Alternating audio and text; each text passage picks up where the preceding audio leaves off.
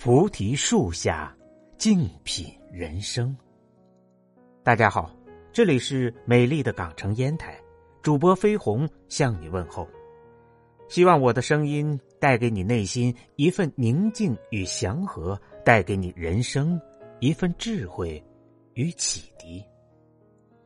本节目由喜马拉雅独家播出。今天跟大家分享的文章是：此生不负天地，不负自己。努力是奇迹的另一个名字。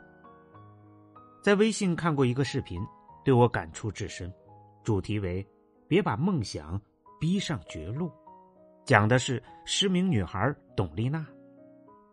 她说：“人生。”怎么可能刚开始就看到结局呢？如果我连做梦都不敢，怎么能够实现梦想的机会？他告诉自己要一个新的开始。那时候，他开始拼命的练习盲文，虽然辛苦，但很幸福，因为看到了希望。经过很长时间的努力，他进入了中央人民广播电视台。从那以后，他的声音走向了世界。曾经不懂事的我，也总是抱怨命运的不公平，但我现在不这么认为，因为命运不管如何，他都不会把你逼上绝路。就像董丽娜一样，生命虽然给了她一双看不见明天的眼睛，但她并没有给她看不见明天的未来。只要努力走在路上，就没有到不了的远方。未来，你一定。比现在的自己强。一直以来，我的学习成绩都很中等，但我也没有就此放弃，而是依然继续努力。努力到无能为力，拼搏到感动自己，这句话一直鼓舞着我，使得我能像许多人一样考上大学。虽然我读的不是名牌院校。但是我每天勤工俭学，积极进取，在大学里依然过得很充实。我可以接受命运对自己的特殊安排，天资平平，家境一般，但我绝不接受他对我人生的宣判。我会通过后天的努力，慢慢改变命运，让自己变得足够强大，能够在这个世界深情并勇敢的活着。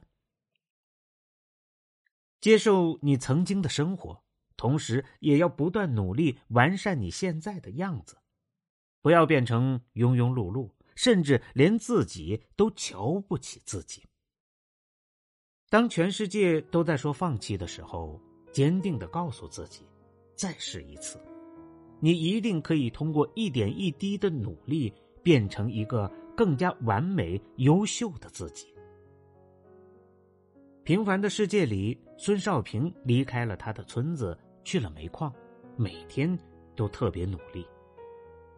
后来，村里的老头就来找他说：“你不要这样了，回村里吧，娶个老婆，生个孩子，盖个房子，挺好的。”他说：“我不能让我的一辈子就像村口的那些老头一样，每天吹嘘的都只是年轻的时候能多吃几碗饭。”正是孙少平努力做了很多别人不愿做或是不敢做的事情，经历了不一样的生活，才让他的人生变得与众不同。